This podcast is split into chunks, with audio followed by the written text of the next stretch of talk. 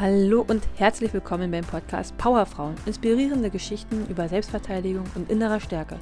Mein Ziel ist es, Frauen zur eigenen Stärke zu verhelfen, indem ich durch ein ganzheitliches Konzept ihnen zeige, wie stark sie eigentlich sind, damit sie ein sicheres und erfülltes Leben führen. Heute geht es um das Thema selbstbewusst kommunizieren. Und dazu habe ich uns einen ganz speziellen Gast eingeladen, und zwar die Lene. Hallo Lene. Hallo, ich freue mich total, dass ich hier sein darf. Ja, ich freue mich total, dass es klappt heute.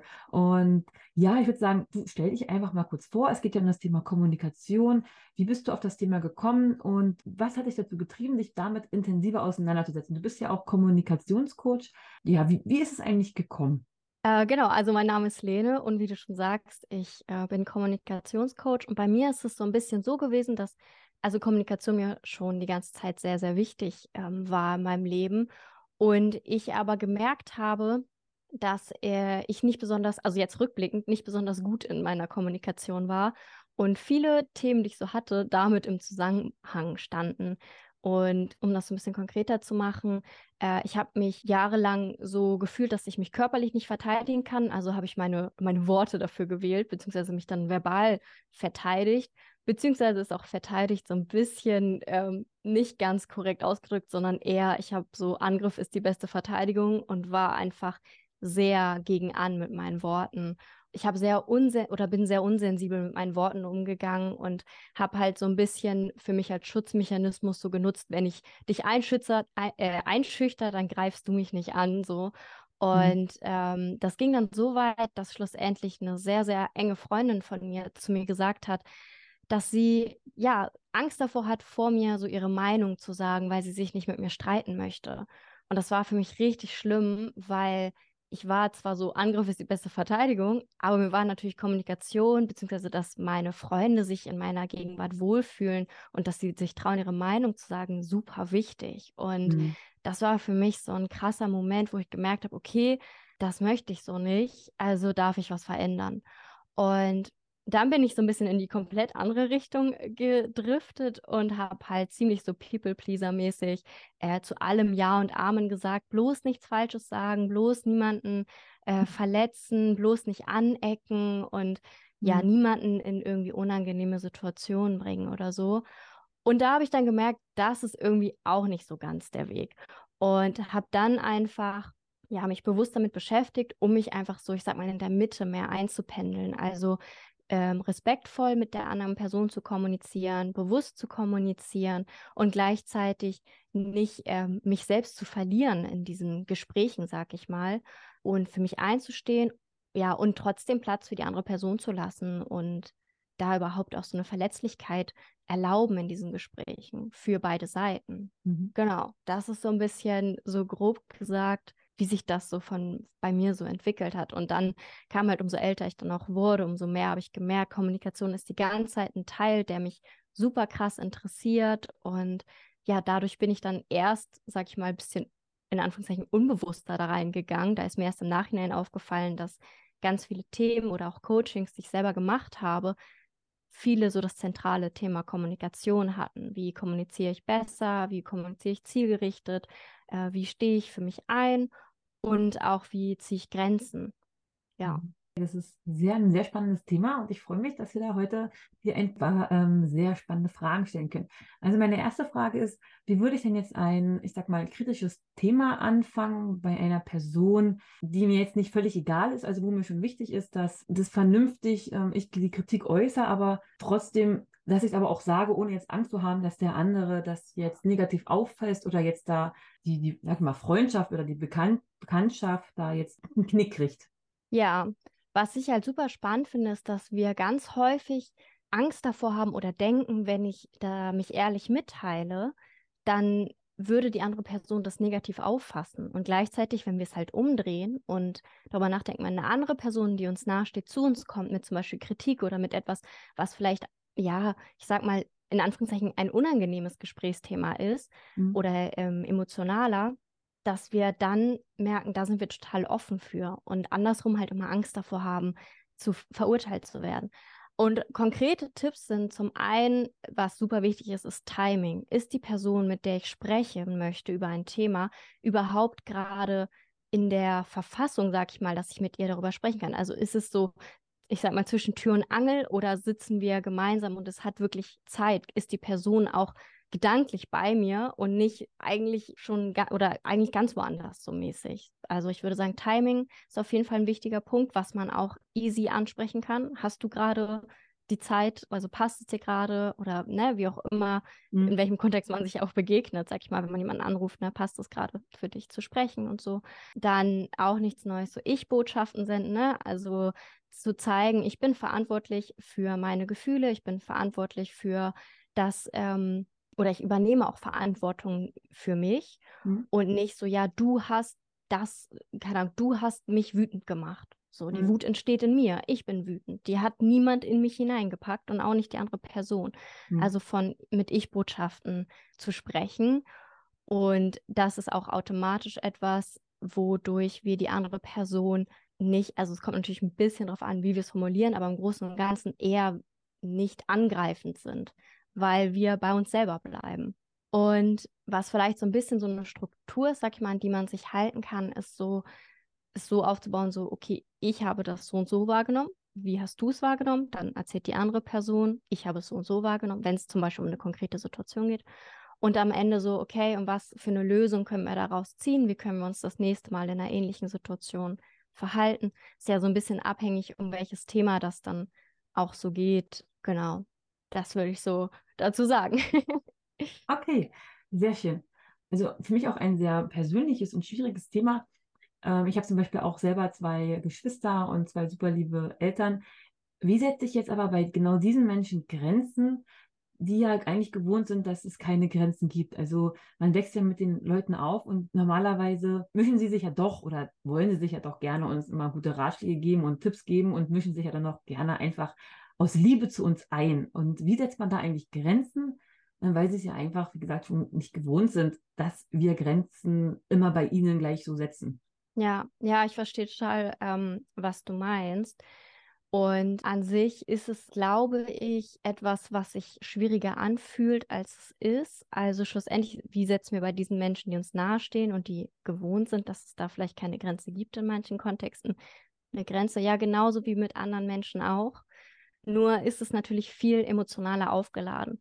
Wobei auch da finde ich es immer super wichtig zu sagen, gib der anderen Person die Chance, deine Grenzen zu respektieren. Weil wenn wir die Grenze nicht setzen und innerlich merken, boah, immer wieder geht zum Beispiel meine Schwester, mein Bruder, wer auch immer, immer wieder übertritt diese Person meine Grenze. Und das lädt ja auch was in einem auf.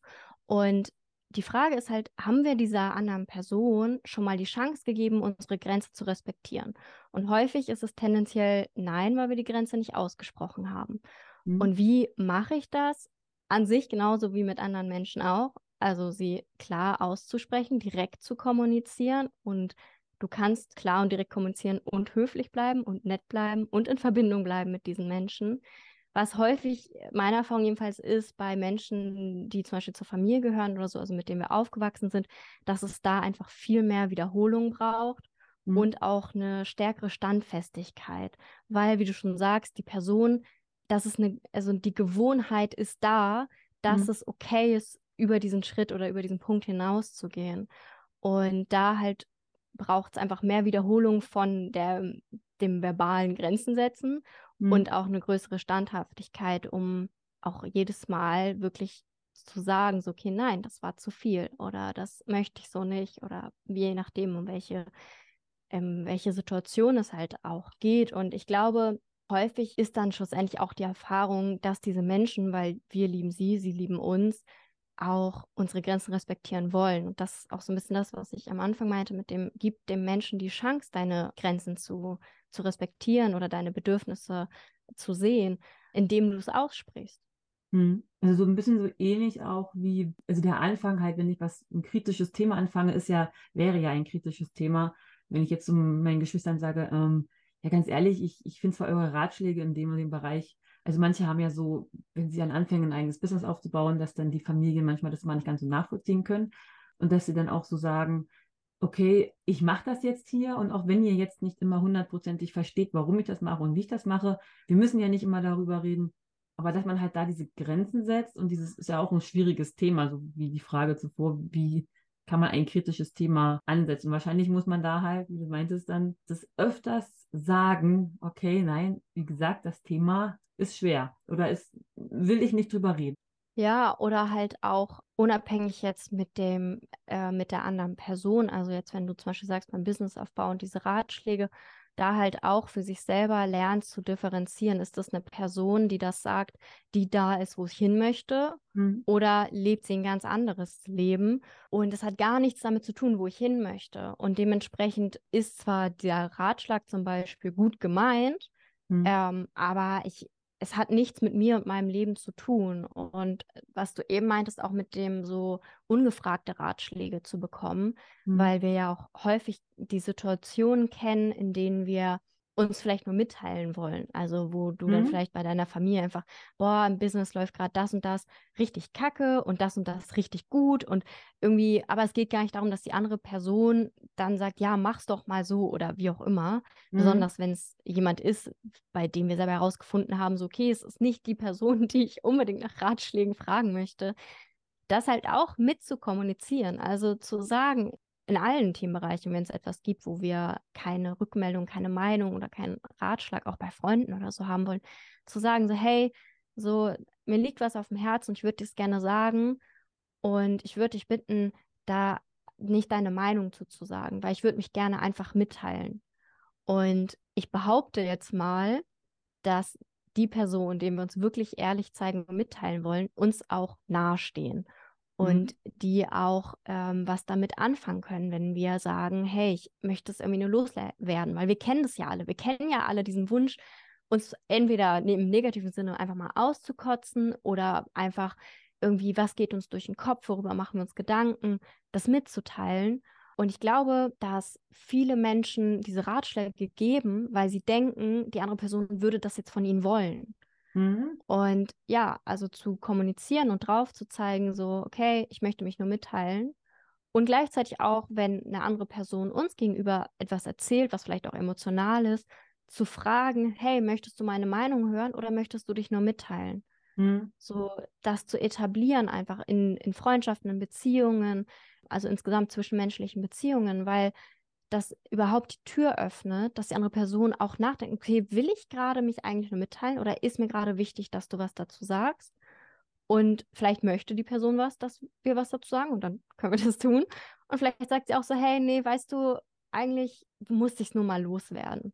Mhm. Auch da einfach klar miteinander zu sprechen und das auszusprechen, weil wir wissen es ja in uns, mhm. aber die andere Person halt nicht. Ja, ja. Also ich, ich stelle mir jetzt vor, dass mir meine beste Freundin sagt, du, ich, da liegt mir was auf dem Herzen, aber sag mir überhaupt nicht deine Meinung. Wenn ich dann im ersten Moment schon denke, so, also dass mich das vielleicht verletzen würde bei der Vorstellung im ersten Moment. Ja. Sodass ja. die Meinung überhaupt nicht wichtig ist. Ich ja, nicht, und ich glaube, Meinung. das ist, das ist spannend, dass du es sagst, weil genau das, darum geht es ja nicht. Es geht ja nicht darum, dass deine Meinung deiner besten Freundin dann egal ist, Mhm. Ähm, so wie es vielleicht, wenn es andersrum wäre und du merkst, okay, mich beschäftigt krass was und ich teile mich ihr gegenüber mit und sie sagt, äh, und du sagst dann, hey, aber hör mir bitte gerade einfach nur zu, weil es gibt ja diese Momente, in denen wir gar nicht so aufnahmefähig sind. Vielleicht kennst du diese Momente, wo besonders wir es in Wut oder in so, ich will es einfach nur rauslassen so mhm. und ich will gar keine Lösung hören. Mhm. Ähm, jedenfalls gerade nicht. Und dieses Thema mit, ja, ich habe dann, also auf sich das persönlich mhm. zu nehmen, und ist halt einfach ein Thema von dir dann in dem Kontext, weil das hat nichts miteinander zu tun.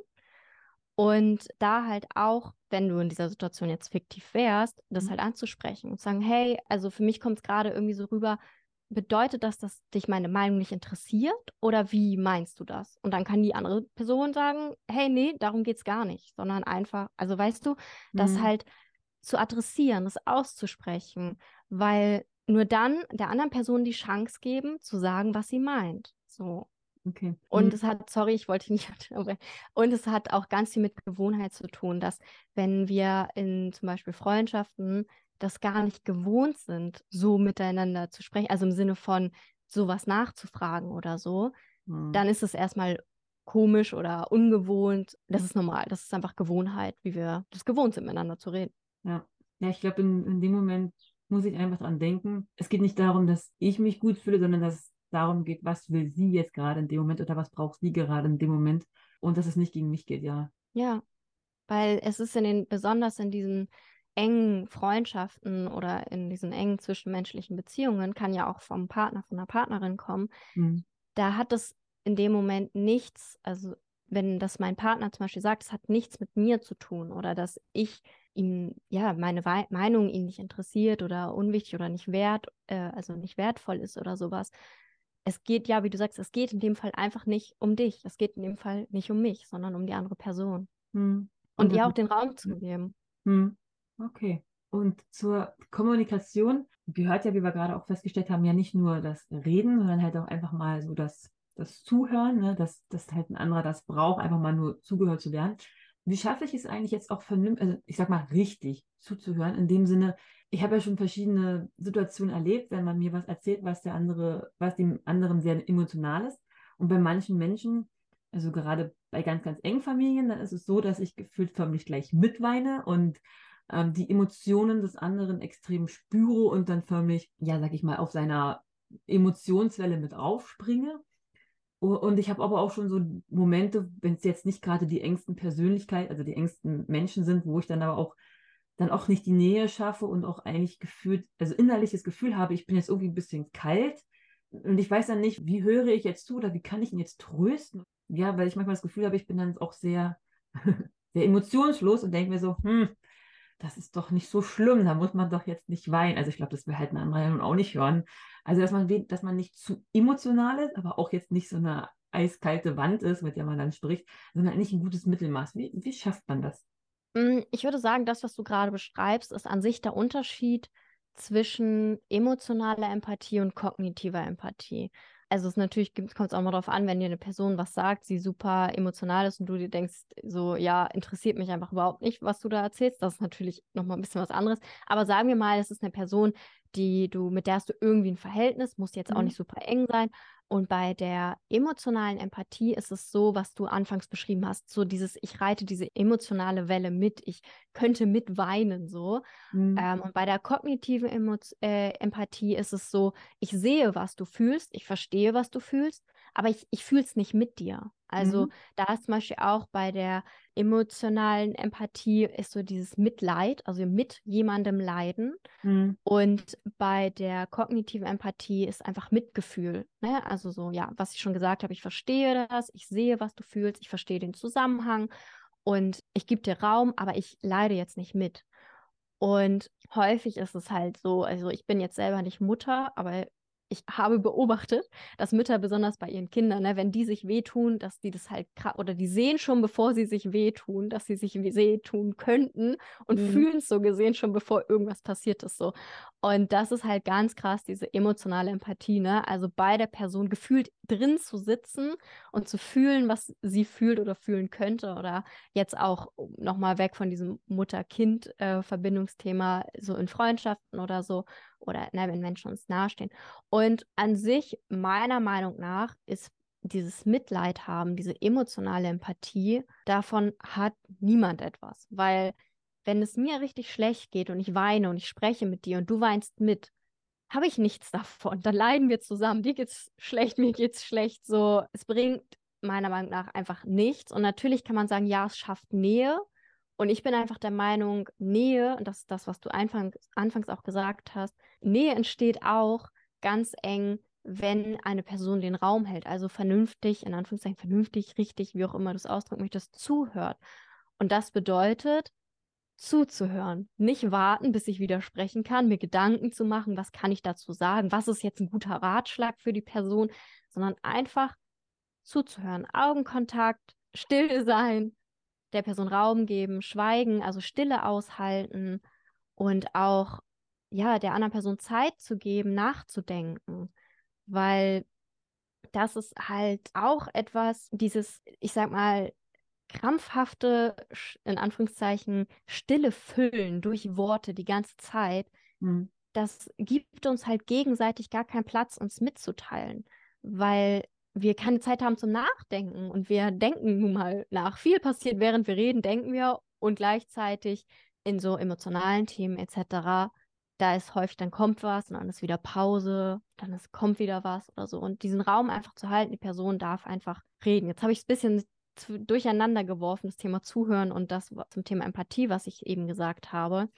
Genau, also beim, beim Thema Zuhören würde ich sagen, richtiges Zuhören, ich meine, da gibt es auch kein richtig oder falsch, aber zielführendes oder zweckmäßiges Zuhören bedeutet einfach Mund halten. also bei der Person zu sein, zu hören, was sie sagt, ihr Raum zu geben, im Sinne von die Stille auszuhalten, ähm, der Person Platz zu geben, besonders wenn es auch so emotional ist und die andere Person vielleicht weint, dass das okay ist, der anderen Person durch dieses Ich bin da, ich höre dir zu und ich erzähle dir auch nichts von mir. Das ist halt auch dieses, wenn eine emotionale Situation da ist für eine Person und die erzählt etwas. Ich kann, warte, ich mache es mal ein bisschen konkreter. Mhm. Ich war letztens, ich war letztens im Supermarkt und wir haben bei uns so Selbstbedienungskassen, wo man mhm. selber so seine Ware scannt. Und ich stand, habe meine Ware gescannt und neben mir standen zwei junge Frauen und die eine hat von ihrem Liebeskummer so erzählt. Also es war jetzt nicht super deep, sie hat da jetzt nicht geweint, so, aber mhm. sie hat sich halt so mitgeteilt und erzählt, was sie gerade beschäftigt. Und ihre Freundin hat daraufhin oder die Person, mit der sie da war, hat daraufhin angefangen, von ihrer letzten Liebeskummererfahrung zu erzählen. Mhm. Und natürlich gibt es Situationen, in denen wir uns austauschen. Also wir beide mhm. erzählen aus unseren eigenen Erfahrungen. Und es gibt auch Momente, in denen es sehr, sehr wertvoll ist, der anderen Person den Raum zu geben, dass sie sich mitteilt, ohne dass ich ihr erzähle, wie ich das ja auch kenne, wie ich das erlebt habe, wie das bei mir war, mhm. sondern einfach so, okay, es geht gerade nicht um mich. Ähnlich so ein bisschen ähm, was wir auch schon hatten mit dem Thema kein Ratschlag geben. So, es geht mhm. gerade nicht um mich, es geht um die andere Person. Und da auch ja, den, den Raum zu halten. Ich meine, das ist jetzt natürlich im Supermarkt nicht die optimale Umgebung, aber so vom Prinzip her, dem anderen Menschen Platz zu geben, indem wir halt zuhören und auf das Thema ähm, so nicht so krass mitzuleiden, da halt auch zu lernen, dass die andere Person mehr davon profitiert, wenn sie merkt, dass sie sich emotional zeigen darf, also sprich zum Beispiel Wein oder Traurigkeit zeigen darf und die andere Person nicht mitweint, weil wir häufig auch so, oh, ich will jetzt auch nicht so die Stimmung runterziehen, ich möchte jetzt auch nicht, dass das der anderen Person auch schlecht geht und so. Da solche Gedanken können halt super schnell kommen. Und deswegen finde ich, als zuhörende Person macht man die ganze Situation angenehmer, indem man in dieser kognitiven Empathie bleibt, also in dem Mitgefühl und nicht ins Mitleid fällt. Mhm. Aber ich glaube, das Spannende ist, wie kann ich denn, wenn ich merke, ich bin so krass mit auf der emotionalen Welle, da ja. aussteigen? Ja. Und das ist so zum einen auch ein bisschen Übung. Und eine Übung, die man so machen kann, ist zu üben, wenn die andere Person spricht, bei der Person zu bleiben und sich vorzustellen, wie ich so gesehen auf diese Situation schaue. Also wenn wir jetzt zum Beispiel das hätten, dass ich mir vorstelle, okay, ich sitze nicht und schaue durch meine Augen auf mhm. meinen Bildschirm dich an, sondern ich bin vielleicht weiter oben und sehe, wie ich an meinem Tisch sitze, mein Laptop vor mir ist, du auf dem Laptop bist und mich so ein bisschen rausziehe emotional, mhm. um so ein bisschen mehr auf die Situation zu schauen, so ist es und nicht in dieses krasse Gefühl reinzufallen das ist Übung. Besonders ist es auch abhängig, mit wem ist dieser Moment, wie nah steht mir diese Person. Und wie du schon sagst, wir kennen beides. Wir kennen auch, dass eine Person was erzählt und wir sind so, ah, okay, teilt sich mit. Und ohne jetzt irgendwie negative Gedanken zu haben, aber einfach so, aha, ich emotional macht das jetzt nicht so viel mit mir. Und da halt auch nicht zu vergessen, dass das nichts damit zu tun hat, ja, die Empathie, dass, dass ich jetzt nicht empathisch sei oder so, nur weil ich nicht mitweine sondern dass es da einfach unterschiedliche Arten gibt. Mhm. Und ich hatte letztens eine Situation mit einer Freundin, die sehr gut beschreibt, was das für einen Unterschied macht. Und mhm. zwar sind wir unter so einer U-Bahn-Brücke langgelaufen und da lag an der, am hier Bürgersteigrand so eine Taube, die ziemlich zerfetzt war tatsächlich. Mhm. Und sie hat krass angefangen zu würgen. Also sie, das war echt, also es war lustig in dem Moment, aber es war auch krass, weil sie hat sehr gewürgt. Und ich war halt so, ich habe die auch gesehen, aber es hat jetzt für mich keine so krasse körperliche Reaktion hervorgehoben. Mhm. Und dann sind wir ein Stück gelaufen und dann hat sie sich auch wieder beruhigt und war auch alles gut. Und dann meinte ich halt zu ihr so, was machst du in deinem Kopf, dass du würgen musst? Weil die Situation ist ja gleich. Ich sehe es und sie sieht es. Ja. Aber sie reagiert ganz anders als ich. Was macht sie innerlich mit ihren inneren Bildern, dass das so eine körperliche Reaktion hervorruft. Und dann hat sie gesagt, ja, ich stelle mir vor, dass ich das essen müsste. Und dann wurde mir so schlecht und ich dachte mir so, boah, ja, also wenn ich mir das vorstellen würde, würde mir auch super schlecht werden. Und das ist halt so ein richtig deutliches Bild, dass halt super viele Dinge oder Bilder wir uns selber auch manchmal unbewusst halt vorm inneren Auge machen. Mhm und die einfach einen Einfluss darauf haben, wie wir zum Beispiel mit, auf andere Menschen reagieren, auf Situationen reagieren. Also so, was ist der Unterschied, der den Unterschied macht? Besonders zum Beispiel jetzt in der Situation mit der Taube. Was ist der Unterschied, der den Unterschied macht? Das waren diese Bilder, die sie sich da gemacht hat, dass sie diese Taube essen müsste. Und ich halt nicht. Und dadurch konnte ich halt voll neutral damit umgehen. Ich meine, das ist natürlich voll schrecklich, das zu sehen. Und es ist für mich nicht so eine körperliche Reaktion entstanden wie für sie. Und das ist natürlich ein ganz anderer Kontext. Meiner Meinung nach zeigt es aber so ein bisschen, wie wir, wenn wir in Gesprächen sind, unterschiedlich auch Dinge wahrnehmen können oder auch wie was unterschiedlich im Kopf ablaufen kann im selben Moment, weil wir einfach unterschiedliche Realitäten in diesen Momenten haben, weil wir uns unterschiedliche Bilder machen. Ja, aber das, das trifft halt ganz gut. Ich denke nämlich auch, dass viele Menschen das Gleiche erleben, aber ganz unterschiedlich wahrnehmen und empfinden und jeder seine eigene Wahrheit da rein interpretiert. Das ist ja wie mit, mit einem Verkehrsunfall und man hat zehn Zeugen.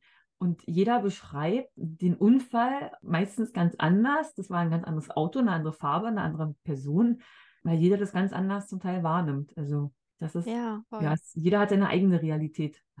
Total, die eigene Realität und auch so die, die eigenen Filter, die äh, so mhm. eingestellt sind. Ne? Also so, keine Ahnung, ich will mir ein gelbes Auto kaufen, auf einmal sind überall gelbe Autos.